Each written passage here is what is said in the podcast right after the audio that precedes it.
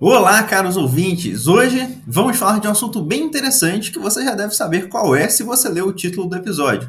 Digo isso pois hoje vamos começar o episódio de uma forma um pouco diferente. Vou primeiro falar um pouco da parte histórica para depois introduzir nosso convidado de hoje. Você já se perguntou por que te ensinam ou te ensinaram medicina da forma como foi? Um dos meus objetivos em fazer essas viagens históricas é justamente mostrar como os assuntos abordados eram pensados e como eles se transformaram, ou não se transformaram para chegar até aqui. Por exemplo, os sinais semiológicos que nos ensinaram tanto de dispepsia como de pré-eclâmpsia foram determinados no século XIX, mas a medicina que era ensinada naquela época não é a mesma que é ensinada hoje. Muito já se avançou. Ao longo da vida da medicina, os médicos foram sacerdotes, foram filósofos, foram biólogos, foram separados entre cirurgiões, que eram vistos como inferiores, e os médicos acadêmicos, que eram vistos como superiores, e de tão soberbos que eram, lecionavam apenas em latim em pleno século XVIII e XIX. Lá no Egito Antigo, médicos podiam ser mulheres, na Grécia não podiam, e demorou muito tempo para percebermos nossos erros e permitir novamente que mulheres pudessem seguir a carreira médica. Isso significa que muito do conhecimento médico que carregamos até hoje foi construído ao longo de milênios, com erros e com acertos, e que para fazer sentido hoje tem que ser contextualizado e adaptado. Para se ter noção, a própria ideia de emergência é algo novo. Antigamente, em uma medicina religiosa, o desfecho ruim era uma determinação divina que não podia ser alterada pelo médico. Com o passar do tempo, percebemos que talvez o paciente que morreu poderia ser salvo. Passamos a construir métodos de ressuscitação, hoje muito difundidos nos ACLS da vida. Passamos a estudar o porquê de as pessoas morrerem. Se antigamente uma causa comum de morte era morte súbita, hoje já não é, porque aprendemos a identificar as causas. Mas como atuar sobre elas? Como construir um pensamento científico e racional que nos permita cada vez mais sermos médicos melhores? Como, em uma situação de emergência, treinar um interno ou um residente para que ele possa agir da melhor forma, mantendo toda a qualidade de atendimento ao paciente. A medicina não é só ler livros e estudar artigos, mas também pôr a mão na massa, passar pelas situações estressantes você mesmo e lidar com toda a teoria misturada com as emoções. Como fazer pesquisa na emergência se meu paciente que eu preciso que me dê consentimento está em coma e sua família está abalada emocionalmente para assinar um termo de consentimento. Para se ter noção, a maioria das condutas que tomamos na emergência tem nível de evidência fraco, pois são todas extrapoladas de estudos de terapia intensiva. Vá ver o nível de evidência das recomendações do ACLS ou das recomendações do Surviving Sepsis Campaign. Ou melhor, me diga de onde veio a recomendação de realizar 30 ml por quilo de cristalóide para todo paciente séptico. E por fim, em meio a todos esses questionamentos sobre como melhorar o médico em sua prática médica, no seu conhecimento teórico e na sua produção científica, ainda resta outro desafio: como cultivar sua humanidade, como desenvolver sua empatia, como gerenciar suas emoções. Não garanto que vou responder nenhuma dessas perguntas no episódio de hoje, mas para tentar nos ajudar, temos aqui hoje o Dr. Tiago Grangeia. Tudo bem, professor? Como é que vai? Tudo bem, Adriel? Prazer estar aqui com você. Parabéns de novo pelas iniciativas desse podcast. Também não prometo que eu vou conseguir responder nenhuma dessa pergunta, mas espero poder te ajudar o melhor que eu puder. Professor, você pode aqui se apresentar um pouquinho para a gente, dizer um pouco do seu trabalho, por que, que é que eu te escolhi para estar aqui com a gente hoje? Claro, Adriel. Primeiro, muito obrigado pelo convite de novo, uma honra participar aqui com você. E já de antemão, só lembrar que eu já te admiro demais desde a graduação ainda mais na residência. Então, você foi nosso aluno lá na, na, no glorioso sexto ano recentemente, agora residente de emergência, e eu te acho realmente um exemplo para ser seguido por todos, preocupado com o paciente, com a especialidade, com os colegas, realmente cada dia mais orgulhoso de você e isso que você está fazendo aqui, os podcasts para disseminar os conhecimentos sobre emergência é fantástico. E tem um especificamente para sobre educação, eu achei sensacional. Mas vamos em frente com o nosso podcast. Como você pediu, então vou me apresentar. Eu me formei em 2002 na gloriosa 35ª turma de medicina da Unicamp, quiçá uma das melhores turmas dessa universidade.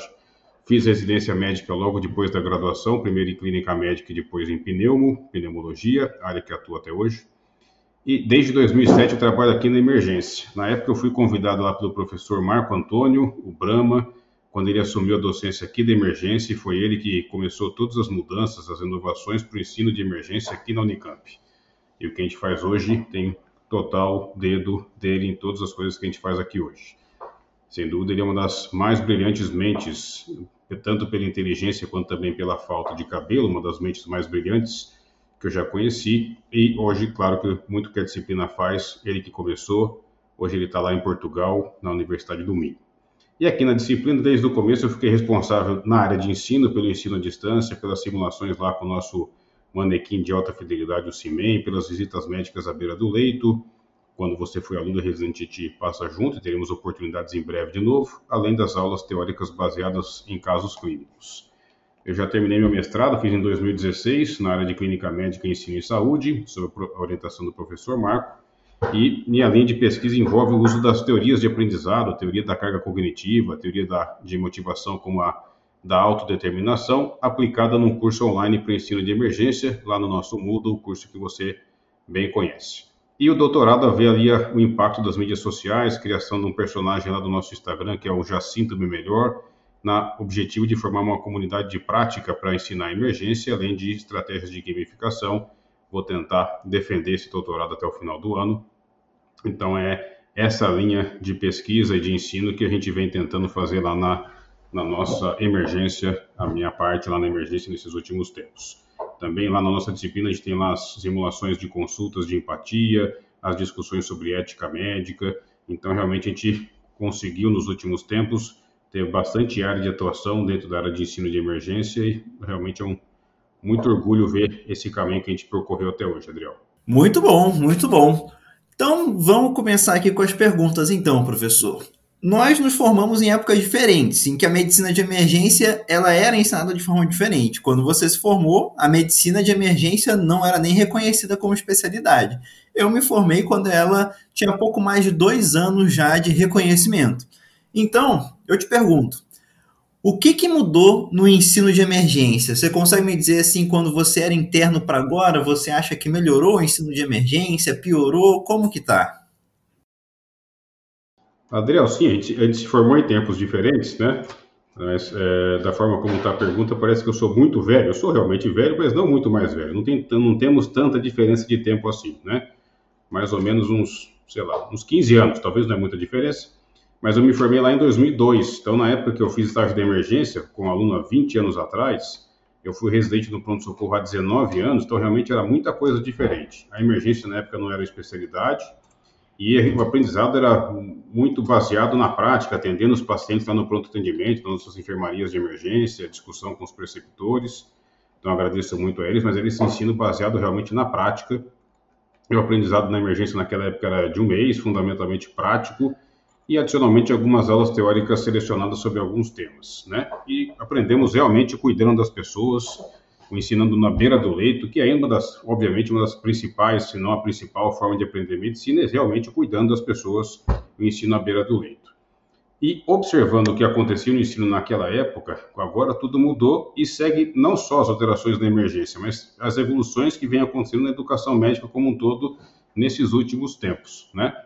A gente entender que a gente pode oferecer para alunos residentes metodologias adicionais de aprendizado que, além daquelas atividades práticas do dia a dia e além daquelas atividades tradicionais baseadas, por exemplo, em aulas teóricas, né? Então, metodologias ativas como simulação de alta fidelidade, ensino à distância usando a internet, uso das mídias sociais, todo esse processo de metodologia ativa de ensino que acontece na educação médica como um todo é muito importante na emergência a gente empodera o aluno, o residente, todas as pessoas no processo de ensino-aprendizado para que eles se sintam protagonistas do processo.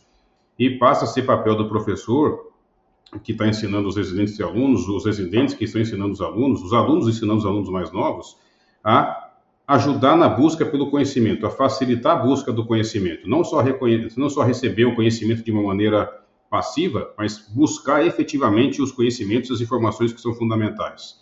E foi isso que a gente aprendeu aqui, conforme a gente foi instituindo as, as modificações na disciplina, né?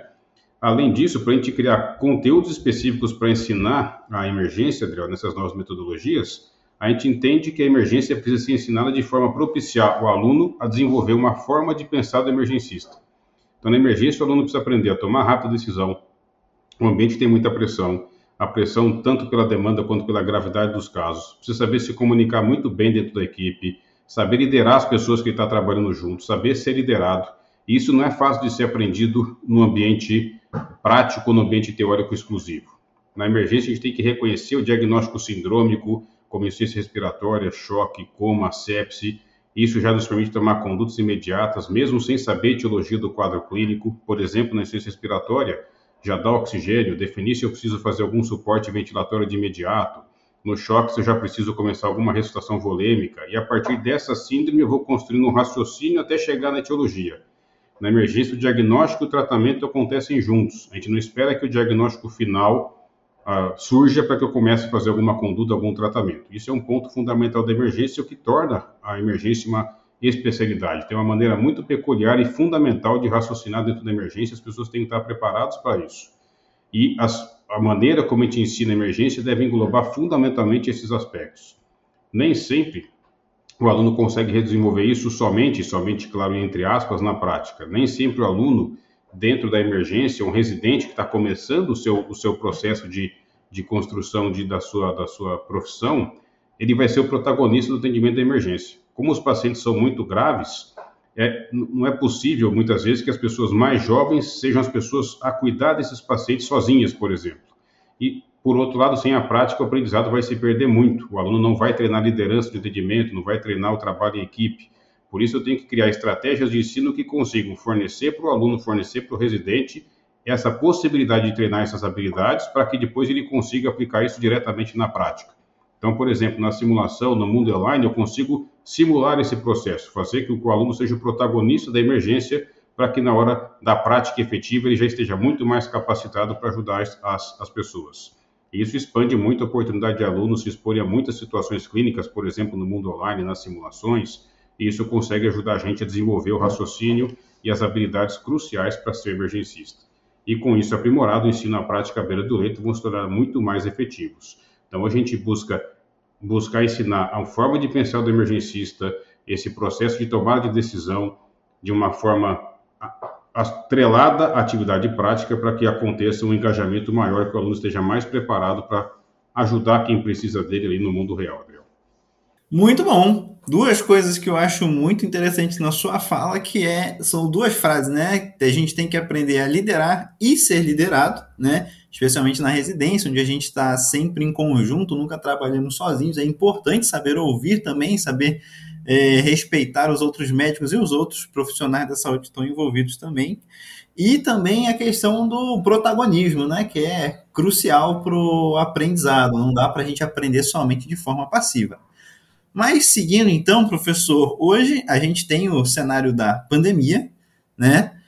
E muito do ensino médico está sendo feito à distância, mas tem coisas como contato médico com o paciente que não dá para ser substituído pelo EAD, principalmente na emergência. Mas o senhor tem bastante experiência no ensino à distância, então me diga, como que você vê o papel do ensino à distância na medicina de emergência? Perfeito. Estudando um pouquinho sobre ensino à distância, que eu fiz toda a minha pós-graduação sobre isso, a gente trabalha com ensino à distância há uns 10 anos, é, o ensino à distância hoje acho que é, um, é crucial hoje para o aprendizado em qualquer área específica.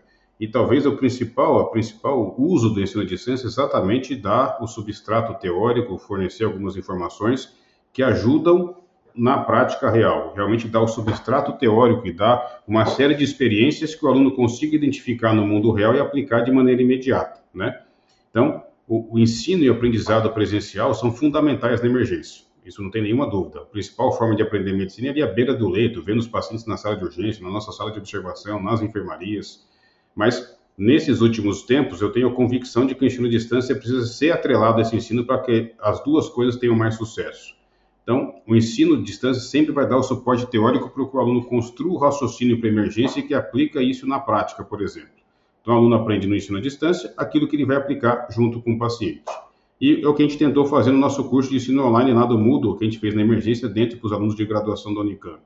Lá a gente tem uma série de casos clínicos que tentam recriar a prática, colocam o aluno na posição de tomar as decisões para ajudar é, um paciente virtual como se estivesse no mundo real. Então a gente discute alguns casos desde o começo da chegada da emergência até a alta, e isso acaba convidando as pessoas, os alunos, a tomarem as decisões cruciais, como se estivesse passando uma visita real na beira do leito, mas isso dentro do mundo virtual. Então, o aluno acaba conseguindo vivenciar uma série de casos nesse ambiente virtual e ele vai poder reconhecer esses pacientes no mundo real. Isso faz com que as condutas que ele tome sejam mais rápidas, consigam fazer mais diagnósticos, consiga propor planos terapêuticos, enfim, isso enriquece a experiência, o aprendizado do aluno, é como se ele estivesse atendendo no mundo virtual um mundo, um paciente real. Sem dúvida, isso pode trazer muito mais segurança para o aluno. Ele consegue ter um, uma, como se tivesse vivenciado muitos casos, isso pode ajudar os alunos a criarem esquemas mentais para o atendimento de diversas doenças no mundo online. Por exemplo, se ele consegue atender lá no mundo virtual vários casos que chegam com insuficiência respiratória, ou vários casos que chegam por cefaleia,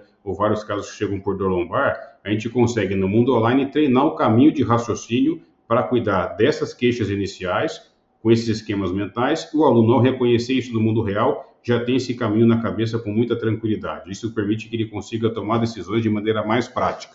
Então, na experiência que temos, o ensino à distância ele consegue de alguma forma simular o ensino, o mundo real, claro que é uma simulação, mas permite ao aluno desenvolver uma série de habilidades de raciocínio, de entendimento, de esquemas mentais para queixas principais, que ele vai conseguir aplicar de imediato no paciente no mundo real. Então, o mundo online dando um suporte para que o aluno engaja, se motiva, consiga ter uma prática real mais próximo do que seria a sua prática profissional. Isso acaba trazendo benefícios do ponto de vista de motivação, aprendizado, e, e, obviamente, o principal que a gente conseguiu ajudar o paciente da melhor forma e mais rápida possível na emergência. Perfeito. Então, aproveitando que você traz essa ideia de a gente atender no mundo virtual uma situação real, como que funciona para as simulações, então, professor?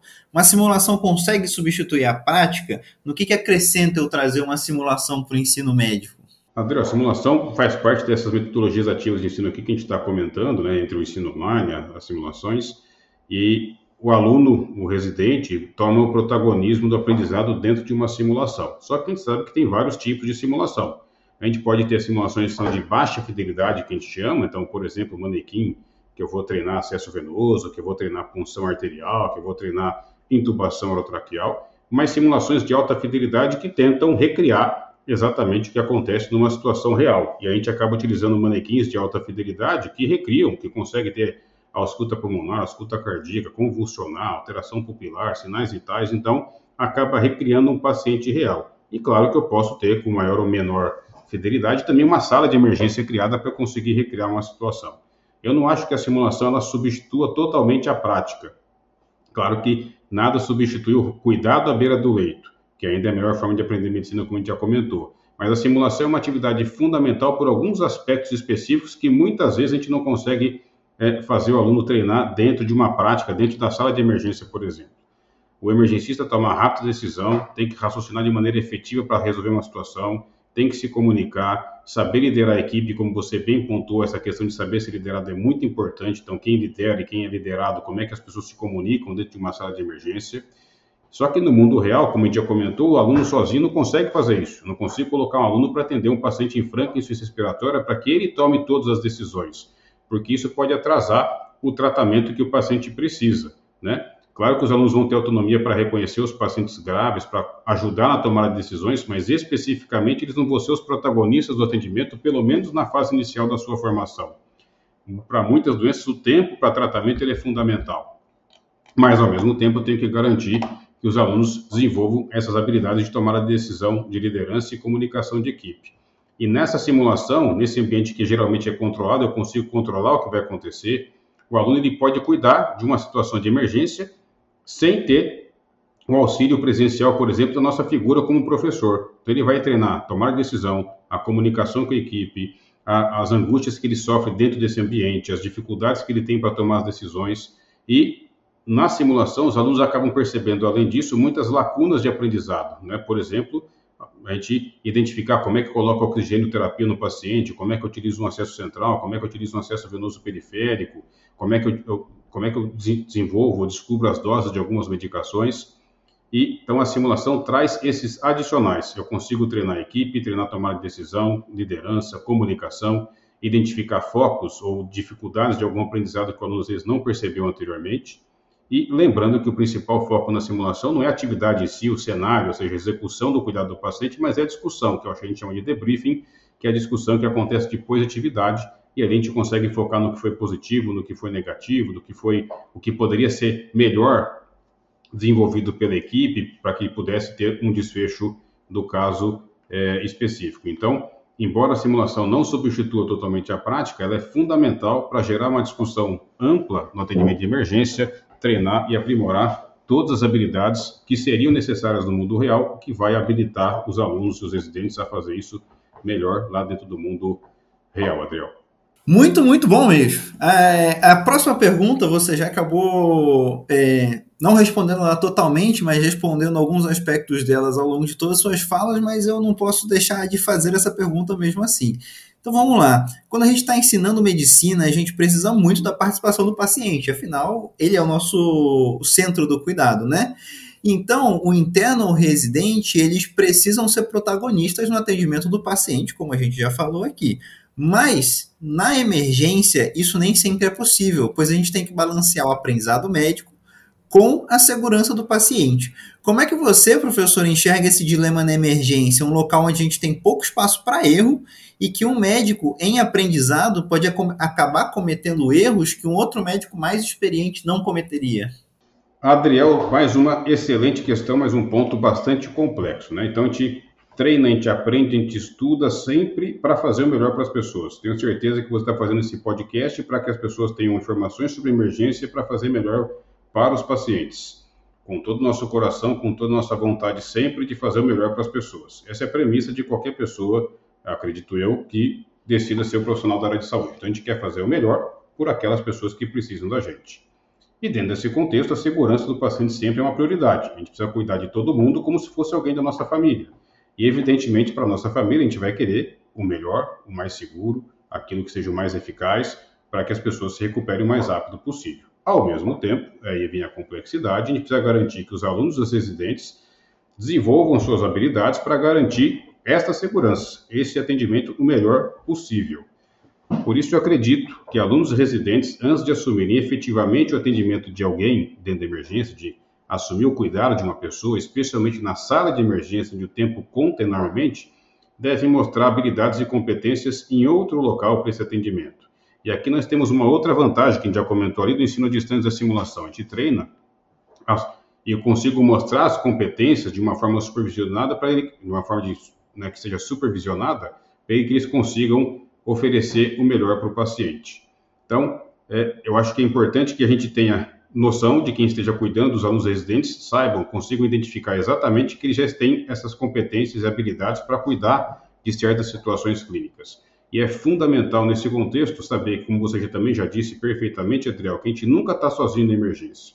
A gente sempre tem pessoas para nos ajudar, né? E eu vou ter residentes de diferentes anos, o R3, o R2, o R1, eu tenho médico contratado, o professor, eu tenho aluno, então eu tenho uma grande equipe, tenho profissionais de enfermagem, da fisioterapia, fonoaudiologia, toda uma equipe enfermagem, todo mundo que está ajudando as pessoas, a, a, a, a, equipe ajudar as pessoas que estão ali, ali, estão.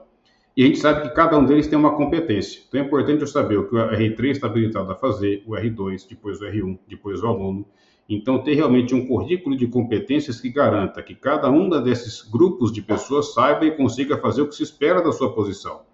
E na prática que a gente tem uma rede de apoio. Os mais graduados e experientes sempre darem apoio aos mais novos eu, como R3, por exemplo, estaria preocupado no aprendizado do R2, que estaria preocupado com, a, com o aprendizado do R1, o professor preocupado com o aprendizado de todos, todo mundo preocupado com o aprendizado de todos. E aí permitir que cada uma dessas pessoas participe do atendimento na parte específica para a quais estão qualificados. A avaliação é fundamental para que isso aconteça. É claro que isso na prática nem sempre isso é fácil, porque a gente quer que as pessoas aprendam. Mas à medida que as pessoas consigam mostrar que as suas habilidades e competências para aquilo que é esperado para aquela fase de formação já tenha acontecido, eu consigo propor novos passos, novas habilidades, novas competências, que eles consigam assumir novos passos no atendimento do paciente para que as coisas aconteçam da melhor forma possível. Então, é importante, dentro desse aspecto, dentro da emergência, que as pessoas saibam as suas funções, saibam das suas habilidades e que sejam avaliados de maneira contínua e progressiva para que mostrem essas competências e que estão aptos para partir para um passo a posterior. Isso pode garantir mais segurança para o paciente, Adriel. Mas realmente é um tema bastante complexo, a gente tem que pesar muito os riscos e benefícios de cada situação, mas oferecer as melhores oportunidades para as pessoas, tentando garantir o máximo de segurança para os pacientes. Isso, obviamente, nem sempre é fácil e é uma coisa que a gente tem que avaliar dia a dia, mês a mês, grupo de residente com grupo de residente, grupo de professor com grupo de professor, por isso que é bastante complexo. Perfeito, realmente não é uma coisa rápida assim de conseguir resolver. E, como eu comentei, né, na minha última pergunta, erros eles vão acontecer. E falando em erros, então, a gente treina para não errar, mas um médico é um ser humano e vai acabar errando em algum momento. O problema são as consequências que nossos erros acarretam, né? Muitas vezes podem acarretar em óbito. Minha pergunta, então, para você, professor, é como que a gente lida com o erro no aprendizado médico? Adriano, infelizmente sei que você já percebeu isso, já percebi isso desde que eu me formei, que os, infelizmente os erros eles vão acontecer, faz parte da nossa profissão, como você disse, não né, por sermos humanos a gente vai cometer erros, mas também pela própria profissão, pelas dificuldades que algumas situações nos impõem, os erros fazem parte da nossa profissão. Claro que não são erros propositais, tem diferentes tipos de erros, evidentemente.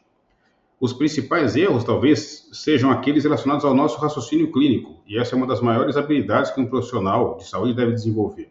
A gente acaba discutindo ela um pouquinho, não muito durante a nossa formação, mas é uma habilidade crucial. Então, a gente entender o raciocínio da emergência, então, o reconhecimento, por exemplo, de um padrão, ou seja, eu conseguir ver muitos pacientes que estão em ciência respiratória, o próximo eu vou identificar quilômetros de distância reconhecendo os padrões lá, de uso de musculatura acessória, dificuldade para respirar, ataque pneia, e tem um reconhecimento hipotético dedutivo, que é um outro tipo de raciocínio que eu vou utilizar diversas informações do exame físico, da história, vou excluindo hipóteses, incluindo hipóteses. Então, eu tenho diferentes tipos de raciocínio da emergência. E os principais erros de, de, de erros que a gente comete tem a ver com os erros de raciocínio, né? Um erro comum, por exemplo, é o fechamento precoce.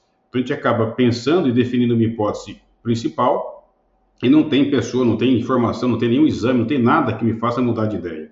E se a gente não tiver correto, a gente não tiver certo naquilo que a gente pensou no começo, a gente vai errar no atendimento inteiro do paciente. Então, por exemplo, alguém que está com febre, dor de cabeça e tosse, eu posso pensar em sinusite. Mas se eu não identificar, por exemplo, sinais de rigidez de nuca ou pensar em meningite, eu vou achar que todo mundo que chega com febre, e tosse sempre é sinusite precocemente fechando o diagnóstico e podendo cometer algum erro, embora, obviamente, a sinusite seja um pouco mais frequente que a meningite, por exemplo, nessa situação.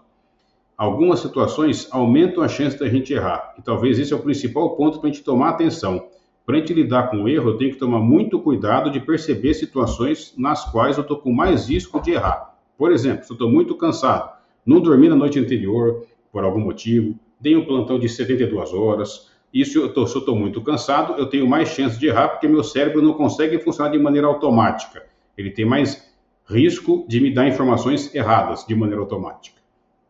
Se eu estou muito confiante no diagnóstico, puxa, eu nunca erro um diagnóstico de pneumonia, por exemplo, eu posso errar naquele diagnóstico porque eu acho que eu sou infalível, eu nunca vou errar. Se eu tenho muitos problemas pessoais, estou com muita emoção naquele dia, puxa, aconteceu algum problema familiar muito grave, um problema pessoal muito grave, também o meu sistema de raciocínio poderá estar me levando a erros.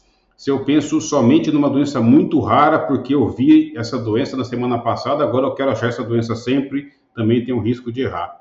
Se eu estou lidando com uma situação não habitual, puxa, eu nunca cuidei de uma situação dessa, também eu tenho muita chance de errar. Então, se eu tenho essas situações, eu preciso ficar muito atento. Então, se eu estou cansado, se eu estou pensando na doença rara, se eu estou muito confiante, estou com muitos problemas pessoais, se eu lido com uma situação não habitual, eu preciso ficar muito atento para isso.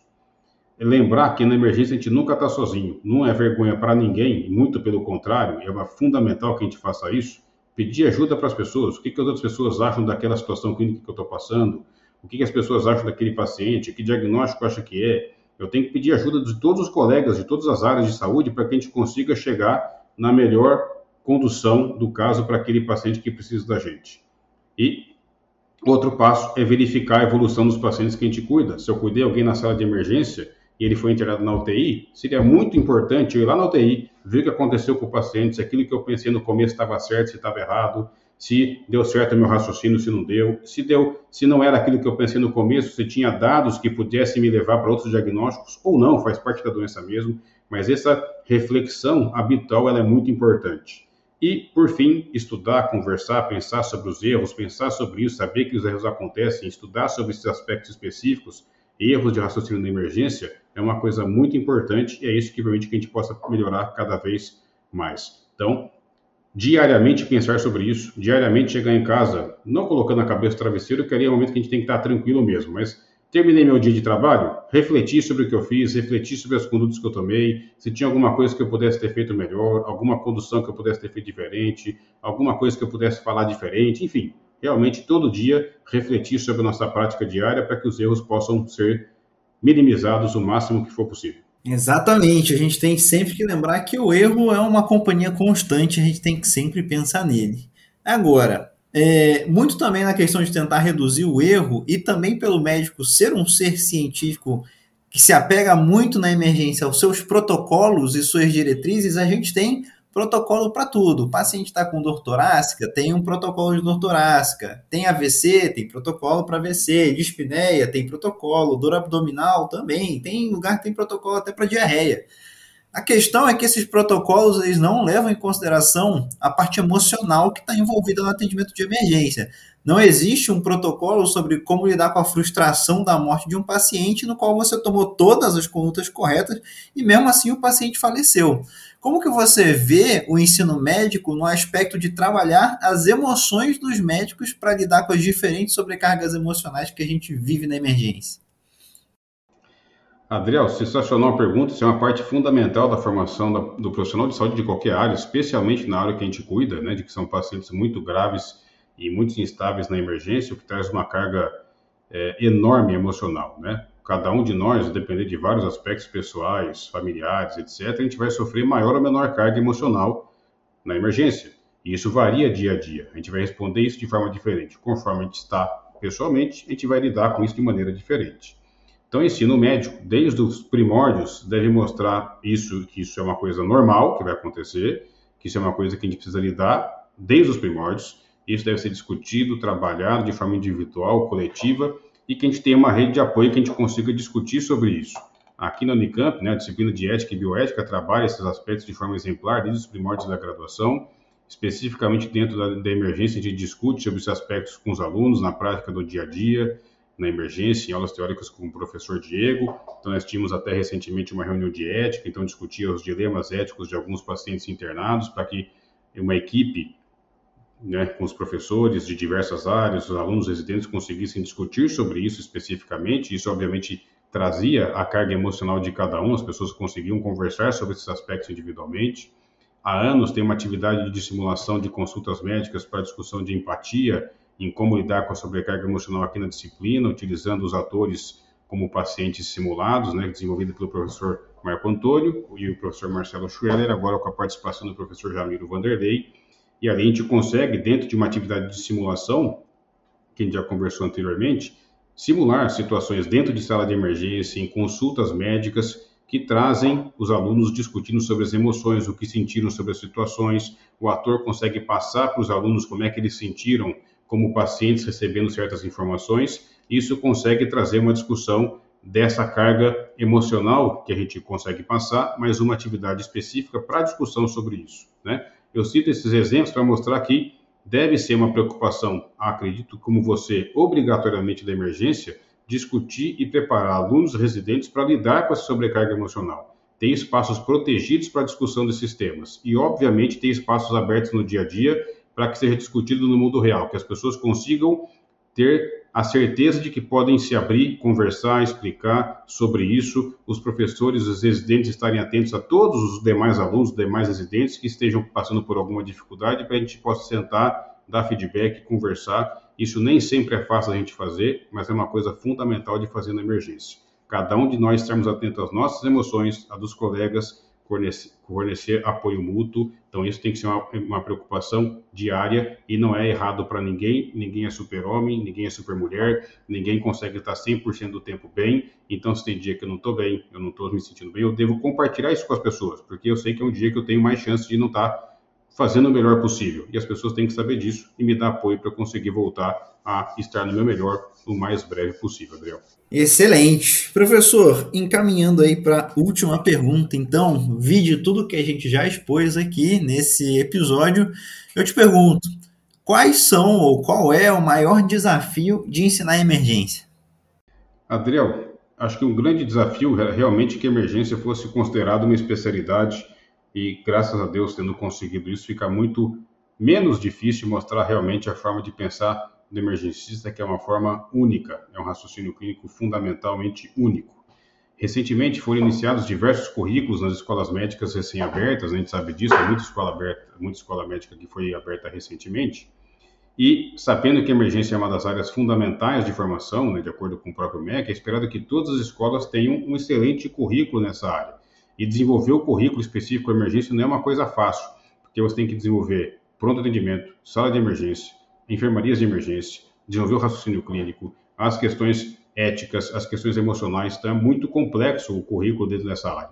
As escolas mais tradicionais, né, com o currículo já formado, evidentemente sempre a ser melhorado, acredito que devem auxiliar a desenvolvimento desse currículo e na capacitação de professores nessas áreas em geral. E além disso, pensando localmente, em cada local, a pressão de demanda muitas vezes dificulta a formação do médico individual. Discute-se pouco com o aluno, a prioridade passa a ser a rápida conduta. Então, tomar cuidado na emergência, que eu estou formando as pessoas. Então, tem que tomar cuidado de não, dentro de uma área de emergência, eu querer rapidamente resolver alguns casos clínicos, e isso pode ser prejudicial para a formação técnica e humana dos alunos. Então, cuidar dos pacientes da melhor forma possível, servir de modelos para os alunos mais jovens. Então, se o residente está ensinando o aluno, tem que servir de modelo. Se o professor está ensinando as pessoas da mesma forma.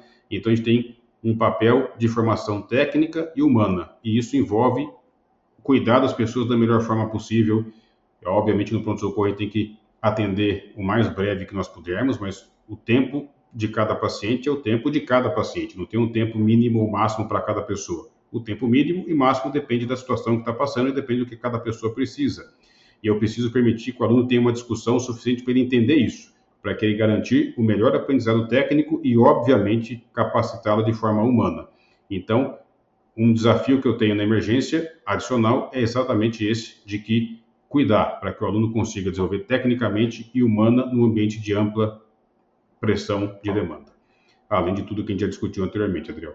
Muito bom, professor. Essa conversa foi excelente. É, o ensino da emergência, com certeza, não está totalmente desenvolvido ainda. A gente tem muito para desenvolver, mas dá para ver que está indo por um caminho muito interessante. Eu agradeço demais a sua participação. Obrigado mesmo.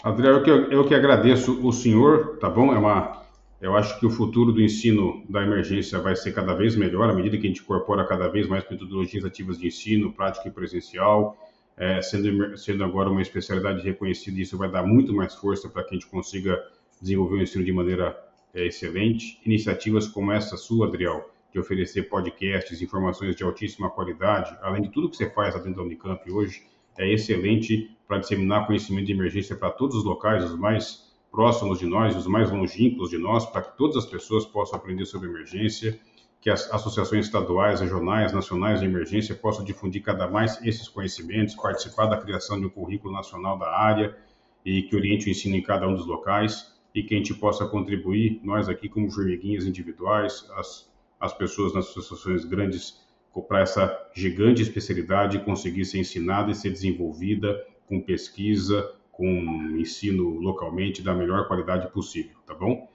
Parabéns, senhor Adriel, por essa essa atitude, por essa iniciativa que você teve dos podcasts. Fiquei muito orgulhoso e honrado de participar dessa, dessa, desse episódio, tá bom? Espero ter ajudado, espero que tenha sido, tenha sido bom para todo mundo e agradeço muito mesmo. Estou à disposição e parabéns e ansioso pelos próximos episódios, Adriel.